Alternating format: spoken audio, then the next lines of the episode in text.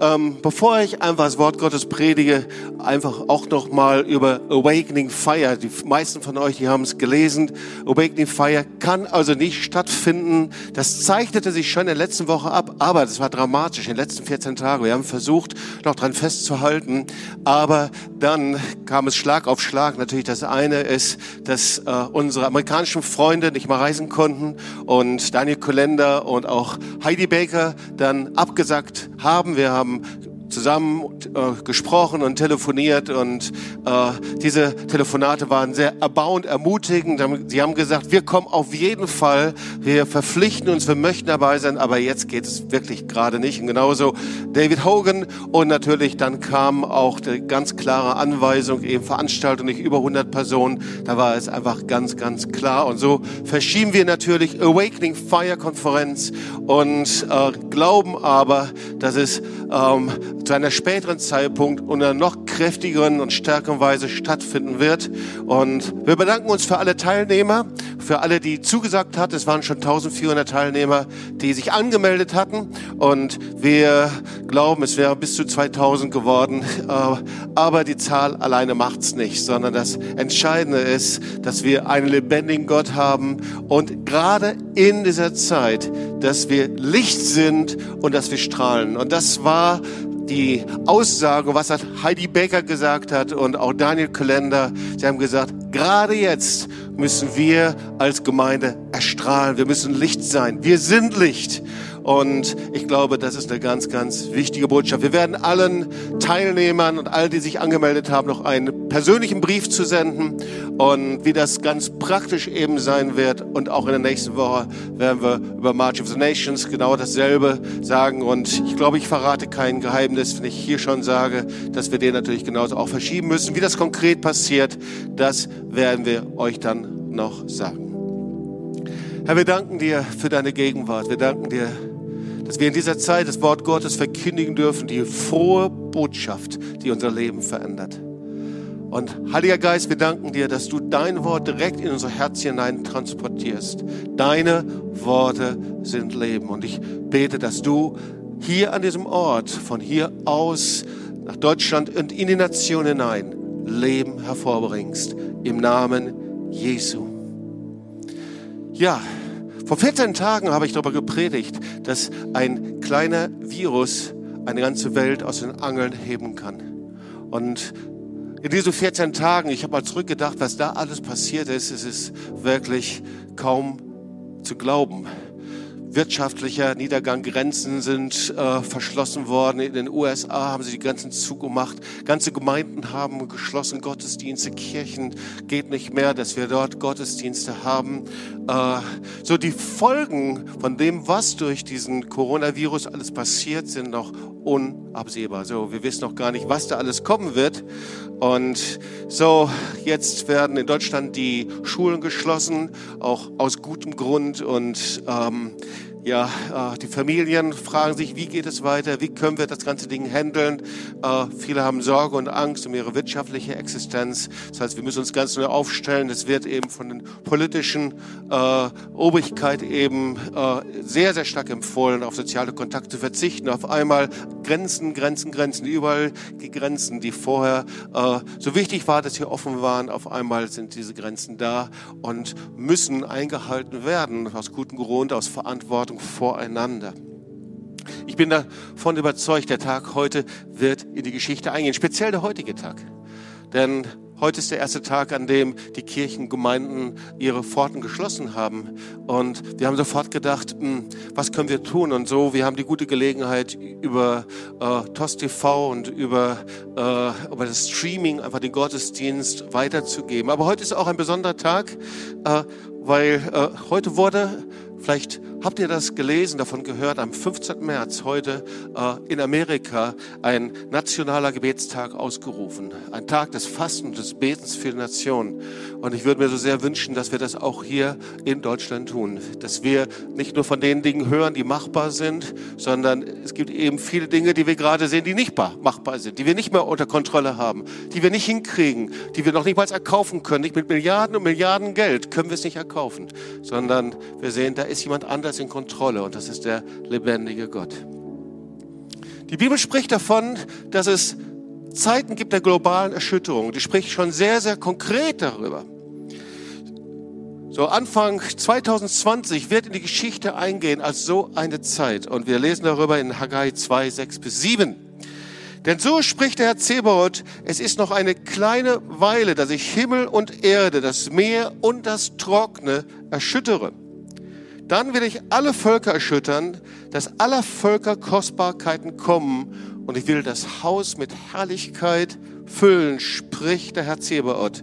Das steht in Haggai 2, 6 und 7. Und im Neuen Testament findet sich die gleiche Stelle im Hebräerbrief, Hebräer 12, 27 bis 29. Also, die Bibel spricht schon davon. Es gibt Zeiten von einer globalen Erschütterung und so eine Zeit haben wir, ohne Zweifel. Himmel und Erde werden erschüttert. Fürstentümer, das, was vorher stabil war, funktioniert nicht mehr. Und die Auswirkungen sind unabsehbar und wir sehen sogar, dass Jesus im Lukas-Evangelium von einer ähnlichen Zeit spricht. Er sagt, es wird eine Zeit der Erschütterung geben, warnt Jesus, die so einschneiden wird. Und jetzt zitiere ich diesen Vers, Lukas 21, Vers 26, dass die Herzen der Menschen vor Angst und der Erwartung der Dinge, die auf die Erde kommen, erstarren werden. Denn die Kräfte der Himmel werden erschüttert werden. Das sagt Jesus. Und irgendwie scheinen wir in so einer Zeit zu leben. Also ein Virus hebt die Welt aus den Angeln. Und gleichzeitig ist es gerade jetzt, wenn nicht jetzt, wann dann, ist die Zeit, dass die Gemeinde Jesu wirklich strahlt, dass sie Licht ist, dass wir aufstehen. Ich unterhielt mich mit Heidi Baker, die wir zur Awakening Fire Konferenz eingeladen hatten, und die sagte zu mir, äh, ich glaube, sie war in Singapur und da war gerade eine große Veranstaltung mit 70.000 Leuten, die äh, sollte stattfinden. Sie war eingeladen als Sprecherin dort und die wurde aufgelöst, konnte nicht stattfinden. Und dann sagte Heidi Baker, wir als Christen sind nicht berufen, kopflose Hühner zu sein in dieser Zeit sondern dass in Zeiten der Krise, wenn die Stürme kommen, wir wie die Adler unsere Flügel erheben und von der Krise in die Höhe getragen werden, um mit Gottes Perspektive zu sehen, wie Gott diese Zeit sieht. Und ich glaube, das ist genau, worum es beim Haggai geht. Weil er zeigt genauso, dass eben mit dieser Zeit der Erschütterung es noch etwas anderes passiert nämlich, dass Gottes Herrlichkeit kommt, Gottes Gegenwart. Die Zeit der Gegenwart Gottes. Je mehr die Welt im Aufruhr ist, sagt das Wort Gottes in Haggai, wächst sein Reich. Je mehr die Welt im Aufruhr ist, desto mehr kommt seine Gegenwart. Also, eine gute Botschaft, egal wo du bist, egal in welcher Hauskirche du bist, gerade wo du in Deutschland zuschaust, welche Nation du gerade bist, Lateinamerika, sind so viele, die dabei sind. Es ist so cool, dass ihr hier zuschaut bei dieser Predigt. Ich möchte Folgendes sagen, Gott ruft dich aus den Ketten der Isolation und der Angst. Er ruft dich da heraus und mitten im Sturm hebt er dich hoch und da gibt es einen Frieden, der höher ist als alle Vernunft. Und über diesen Frieden sprechen wir. Und den kriegst du nur an einem Ort. So, Zeiten der Erschütterung ist immer ein Weckruf Gottes. Ist immer Gottes Ruf. Und da macht die Welt sich so ein bisschen lustig, oder? Sie sagen, oh ja, ja, Zorn Gottes und, und Buße und all diese Dinge. Aber die Bibel lässt keinen Zweifel. Ja, wir können unsere Augen nicht davor verschließen, es gibt etwas, was wir nicht kontrollieren können. Gott ist unter Kontrolle. Amen. Er ist unter Kontrolle. Und er ist König, er ist der Herr. Und wenn Gott Himmel und Erde erschüttert, dann ist das immer der Weckruf Gottes, dass er sagt, hey, es ist Zeit, mich zu suchen und umzukehren. Es ist die Zeit, umzukehren und eure Sünde beim Namen zu nennen und zu mir hinzubringen. Das ist das, worum das Wort Gottes immer spricht und worüber es spricht. Zum Beispiel Joel 2, 1 bis 14. Er sagt, blas die Posaune in Zion, um das Volk Gottes zusammenzurufen, damit es Buße tut und nach ihm sucht. Denn wer weiß, ob es nicht umkehrt und es ihn reut und er Segen zurücklässt. Lieben, wenn das kein Weckruf ist, diese Zeit, was denn dann?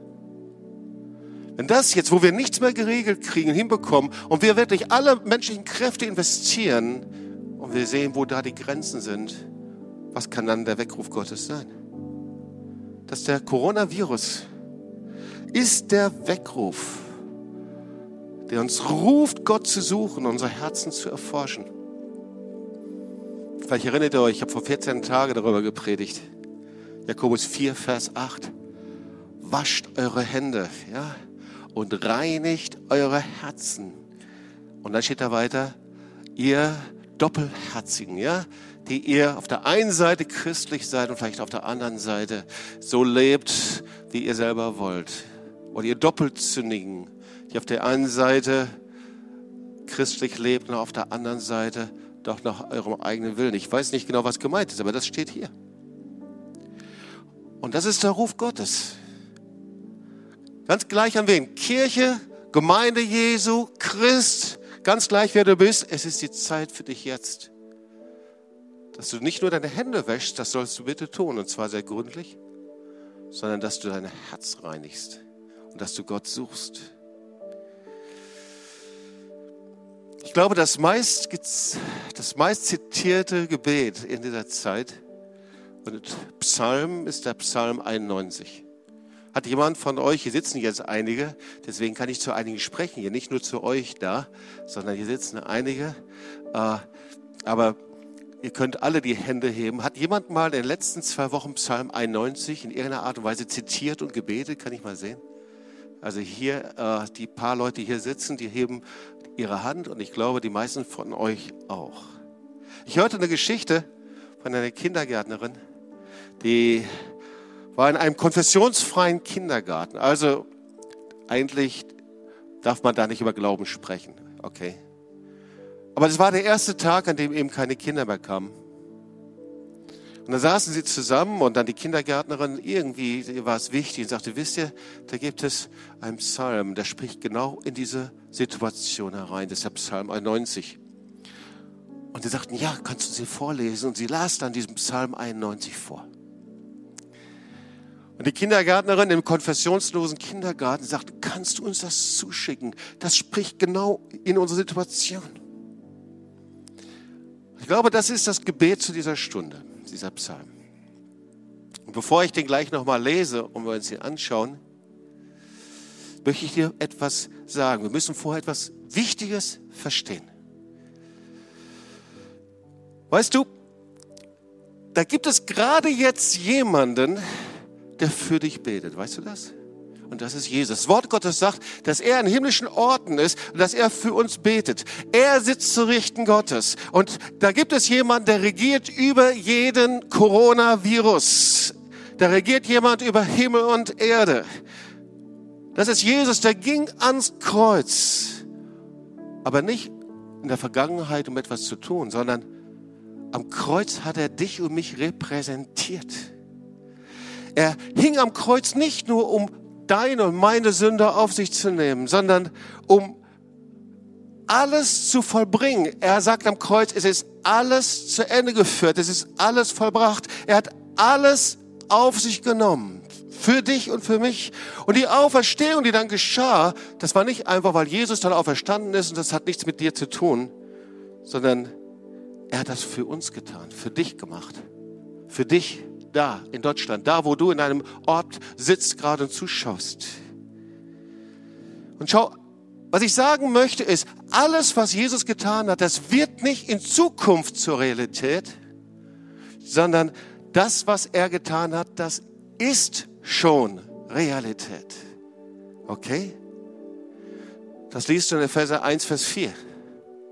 Da steht, der Vater unseres Herrn Jesus Christus hat uns gesegnet mit allem geistlichen Segen. Und so hier können wir das auch tun, aber auch in allen Hauskirchen und da, wo du bist, kannst du das mal sagen. Er hat mich gesegnet mit allem geistlichen Segen. Und weil ihr so wenige seid, müsst ihr umso lauter sein, okay? Also, er hat mich gesegnet mit allem geistlichen Segen. Und dann, er hat uns erwählt. Sag mal, er hat mich erwählt. Und dann, er hat mich vorherbestimmt, sein Kind zu sein. Und dann steht er, er hat mich auferweckt. und eingesetzt im Himmel. Und dann steht da was Interessantes, nämlich in Christus Jesus. Und weiter steht, wir sind sein Werk geschaffen in Christus Jesus, in ihm. Ich weiß nicht, wie es dir gegangen ist, aber als ich jünger Christ war, da musste ich ständig drüber nachdenken, wie kann ich in ihm sein? Ich kann doch nicht in, in Jesus hineinkriechen. Ich kann mich doch nicht hinein, ja, wie kann ich in Christus sein? Was heißt denn das eigentlich, wenn da solche gewaltigen Verheißungen sind? Und jetzt kommen wir zu Psalm 91. Die meisten von uns kennen ihn. Wer unter dem Schutz des Höchsten sitzt und eigentlich dieses Sitzen, das heißt ja scharf. Wer also sitzt am verborgenen Platz des Allmächtigen, wer da sitzt vom Hebräischen, wer in seiner Gegenwart ist, im Tempel seiner Gegenwart. Und natürlich zuerst war die Vorstellung, das war im Tempel, wer in seiner Gegenwart ist. Aber es geht noch einen Schritt weiter. Das ist in Christus, in Jesus. Wer in ihm ist. Wer unter dem Schatten, das hebräische Wort ist Zell. Wer also unter seinem Schutz ist, wer unter seiner Bewahrung ist. Und wer unter dem Schatten des Allmächtigen bleibt, das heißt, wenn wir darunter bleiben, das ist ja nicht in der Zukunft, sondern an jedem Tag, bei ganz normalen Dingen des Alters, jeden Schritt, den wir gehen, immer wenn du in Christus bist, wenn du in Jesus bist, dann bist du unter seinem Schutz, dann bist du unter seinem Schatten, dann bist du in seiner Verborgenheit mit Jesus. Das heißt, wir müssen wissen, wer wir sind in Jesus. Wir brauchen eine Realität, dass wir wieder Adler, die Sicht Gottes haben, wer wir sind in Jesus Christus. Wir sind nicht diejenigen, die, die beten und die hoffen, dass es irgendwie gut geht und vielleicht bewahrt der Herr uns oder nicht, sondern wir sind in einem Zustand der vollkommenen Geborgenheit des Schutzes in ihm, in Christus. Das ist die Realität. Und das ist, was hier steht. Und wenn du unter diesem Schatten des Höchsten bist, dann passiert Folgendes. Wenn auch Tausende fallen zu deiner Seite und Zehntausende zu deiner Rechten, so wird es dich nicht treffen. Wer mag dieses Wort? Alle mal Hände hoch und alle, die ich nicht sehe, ganz genauso auch. Ja. Wir sehen meistens nur das, ihr Lieben, was real ist für uns. Aber Gott sieht das mit anderen Augen. Gott sagt, ich habe dich gesegnet mit allem geistigen Segen. Ich habe dich auferweckt und eingesetzt in Christus. In Christus sitze ich unter dem Schatten des Allmächtigen. Ich bin bewahrt, ich bin geschützt, ich bin in ihm, in seiner Gegenwart. Aha, das ist die Mentalität. Das bin ich.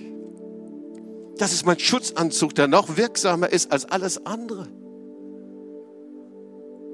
Und dann steht da, und wer das weiß, in dieser Gegenwart, in diesem Schatten, da am Ort der Gegenwart Gottes sitzt, der spricht, meine Zuversicht und meine Burg. Mein Gott, auf den ich hoffe. Denn er rettet dich vom Strick des Jägers und der verderblichen Pest. Er wird dich mit seinen Fittichen, mit seinen Flügeln decken und Zuflucht wirst du haben unter seinen Flügeln. Seine Wahrheit ist Schirm und Schild, dass du nicht erschrecken musst vor dem Grauen der Nacht, vor dem Pfeil, der des Tags fliegt, vor der Pest, die im Finstern schleicht, vor der Seuche, die am Mittag Verderben bringt. Wow, wie oft haben wir diesen Psalm gelesen und hat nicht so viel bedeutet, aber jetzt auf einmal ist er aktuell, oder? Wenn auch tausend fallen zu deiner Seite und zehntausend zu deiner Rechten, so wird es dich doch nicht treffen. Ja, du wirst es mit eigenen Augen sehen und schauen, wie den Frevelern vergolten wird. Denn der Herr ist deine Zuversicht. Der Höchste ist deine Zuflucht. Es wird dir kein Übel begegnen und keine Plage wird sich deinem Hause nahen. Wer sagt, dieser Vers gehört mir? Ja? Keine Plage wird sich meinem Hause nahen, denn er hat seinen Engeln befohlen, dass sie dich behüten auf all deinen Wegen. Dass sie dich auf den Händen tragen und du deinen Fuß nicht an einen Stein stoßt.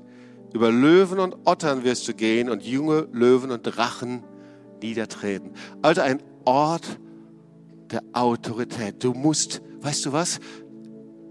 Vielleicht wird dich das wundern, dass ich das sage, aber da musst du gar nicht mehr für beten. Das musst du nicht herbeiproklamieren. Obwohl es gut ist, dass wir das Wort Gottes proklamieren. Obwohl es wichtig ist, dass wir beten. Aber es gehört dir schon in Christus.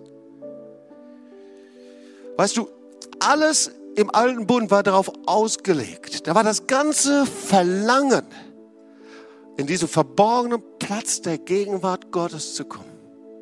In Christus. Und jetzt bist du an diesem Platz. Und wann immer du unterwegs bist, ganz gleich, wo du arbeitest, wo du entlang gehst, du beobachtest vielleicht den anderen sorgenvoll, was ist mit dem?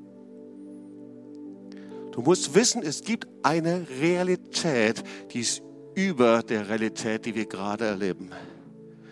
Du bist an einem verborgenen Ort, diesen Ort der Gegenwart Gottes, unter dem Schutz und Schatten des allmächtigen Gottes. Und wer das ist, der sagt Folgendes. Oder vielleicht fragst du, ja, bin ich das jetzt oder nicht? Wer das ist, der sagt Folgendes, er liebt mich. Darum will ich ihn erretten. Der sagt, ich kenne deinen Namen. Ich liebe dich, ich kenne deinen Namen. Der sagt, ich rufe dich an. Das Kennzeichnen. Und so sehen wir hier diese Worte. Er liebt mich, darum will ich ihn erretten. Er kennt meinen Namen, darum will ich ihn schützen. Er ruft mich an, darum will ich ihn erhören. Ich bin bei ihm in der Not. Ich will ihn herausreißen und zu Ehren bringen. Ich will ihn, ich will sie, ich will dich sättigen mit langem Leben und will ihm zeigen, mein Jeshua, mein Heil. Das hebräische Wort für Heil ist Jeshua. Ich will ihm zeigen, mein Jeshua, meine Rettung. Also, die Frage ist doch, bin ich in Christus, dass ich diesen Psalm wirklich empfangen kann, dass ich darin lebe. Und das weiß ich ja, wenn ich außerhalb einer Halle oder eines Hauses bin und ich versuche dieses Haus zu betreten, weiß ich ganz genau, bin ich draußen oder bin ich dran. Ganz easy. Und genauso ist es auch bei Jesus. Ich weiß ganz genau, ob ich in seiner Gegenwart, ob ich ihn kenne, bei ihm bin oder ob ich noch vor der Tür stehe. Ich weiß, ich ahne, er ist da, aber da ist eine Tür, eine Wand zwischen mir und ihm. Und so viele Menschen leben so. So viele Menschen leben christlich, sind christlich aufgewachsen, aber das ist eine Wand zwischen dir und ihm. So viele Menschen sind getauft, aber trotzdem, das rettet mich nicht, sondern da ist eine Wand, eine Tür zwischen mir und ihm. So viele gehen in Kirchen, Gemeinden, aber da ist eine Tür zwischen dir und ihm, eine Wand. Und ich frage mich, wie kann ich geschützt sein? Vielleicht bist du auch hier und du hast noch nie was von Gott gehört, hast noch nie in der Bibel gelesen, aber jetzt suchst du ihn. Das ist die Zeit, in der viele Menschen, die noch nie in der Bibel gelesen haben, noch nie was von Gott gehört haben, die sich nie für ihn interessiert haben, die aber jetzt ihn suchen. Ich habe gute Botschaft für dich. Ganz gleich, wie du geprägt und erzogen bist. Jesus lässt sich immer finden. Wer ihn sucht, der wird ihn finden.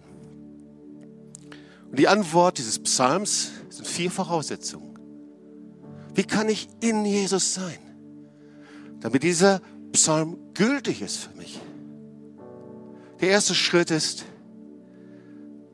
das erste Kennzeichen, er liebt mich. Um jemanden zu lieben, muss ich ihn kennen, stimmt's? Es gibt so viele Menschen, die leben, die sprechen theoretisch von Gott, aber sie haben ihn nie kennengelernt. Der erste Schritt, du musst ihn kennenlernen, um ihn lieben zu können. Wenn du jemanden nicht kennst, kannst du nicht lieben. Erste Kennzeichen, Du musst ihn kennenlernen. Das zweite Kennzeichen, da steht, er kennt meinen Namen. Habe ich gerade gesagt, der Name Jesu ist Yeshua HaMashiach. Er ist der Retter, der Erlöser. Den musst du kennen.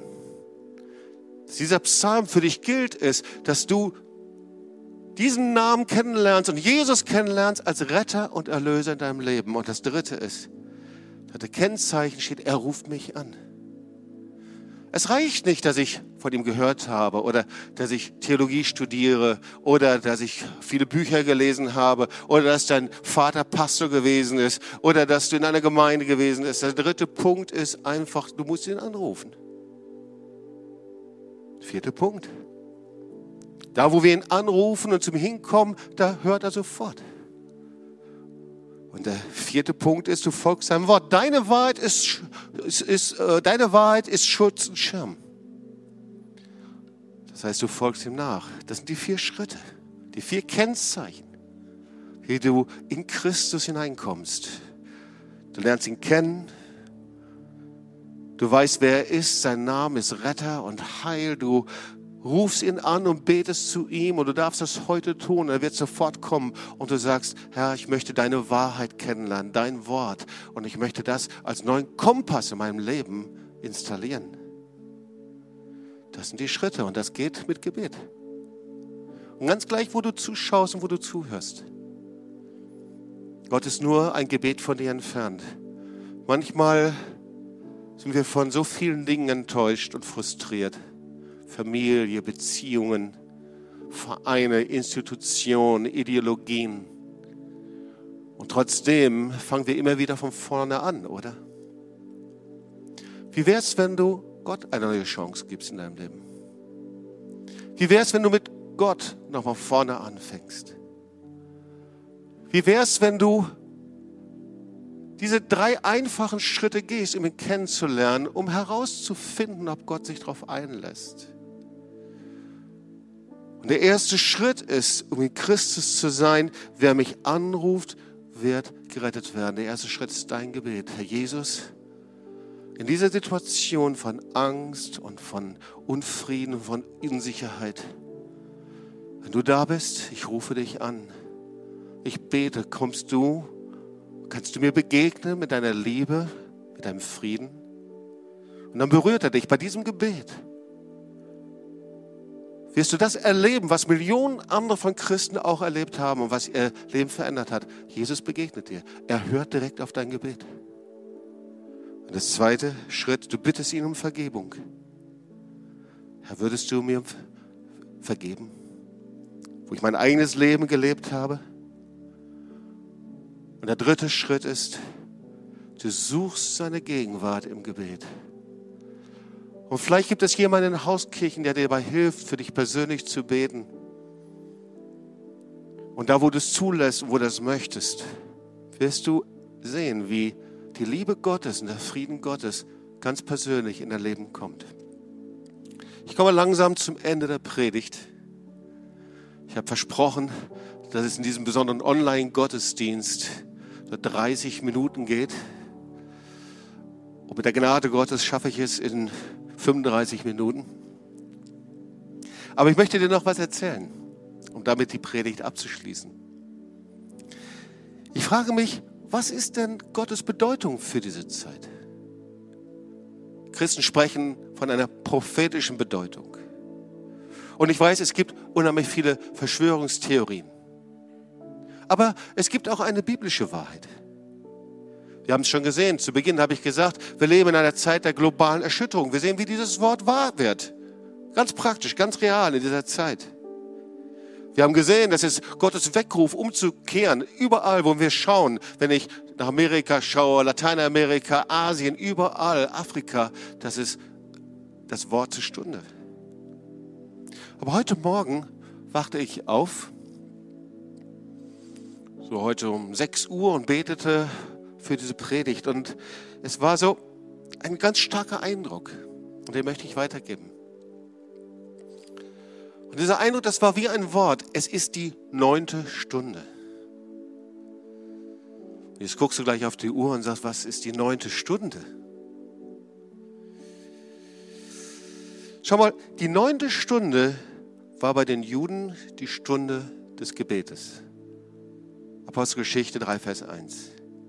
Die neunte Stunde, das war die Stunde, in der Jerusalem im Tempel das Abendopfer gebracht haben. Und da war der Duft des Brandopfers, des Speiseopfers und vermischte sich mit dem Räucherwerk der damaligen Zeit. Und das wurde wie zu einem Wohlgeruch für Gott. So kannst du es nachlesen. Und in dieser Zeit betete das Volk außerhalb des Tempels. Das war die neunte Stunde. Irgendwie hat Gott seine Freude daran, Gebete zu hören, die zur neunten Stunde zu ihm gekommen sind. Interessant. Als Elia um die neunte Stunde auf dem Berg Karmel betete, da fiel Feuer vom Himmel auf den Altar. Das war die neunte Stunde. Esra betete um dieselbe Zeit und bekannte die Sünde seines Volkes. Und Gott hat das Land geheilt, wiederhergestellt. Daniel bekam eine wunderbare Antwort Gottes, als er zur neunten Stunde betete. Und selbst der Hauptmann Cornelius in Caesarea, offenbar hielt er sich an die jüdischen Gebetszeiten auf jeden Fall. Er betete zur neunten Stunde und sein ganzes Leben und seine ganze Familie wurde verändert. Apostelgeschichte 10, Vers 3. Und weißt du was? Und um die neunte Stunde schrie Jesus am Kreuz mit lauter Stimme. Und er schrie, mein Gott, mein Gott, warum hast du mich verlassen? Und wir sehen, wie die Finsternis bis dahin das Land bedeckte. Bis zur neunten Stunde bedeckte die Finsternis das Land. Und dann schrie er dieses Gebet. Mein Gott, mein Gott, warum hast du mich verlassen? Überleg mal, alle hatten an der neunten Stunde gebetet. Elia hatte gebetet, Daniel hatte gebetet. Alle haben Erhörung Gottes bekommen. Aber hier schwieg Gott.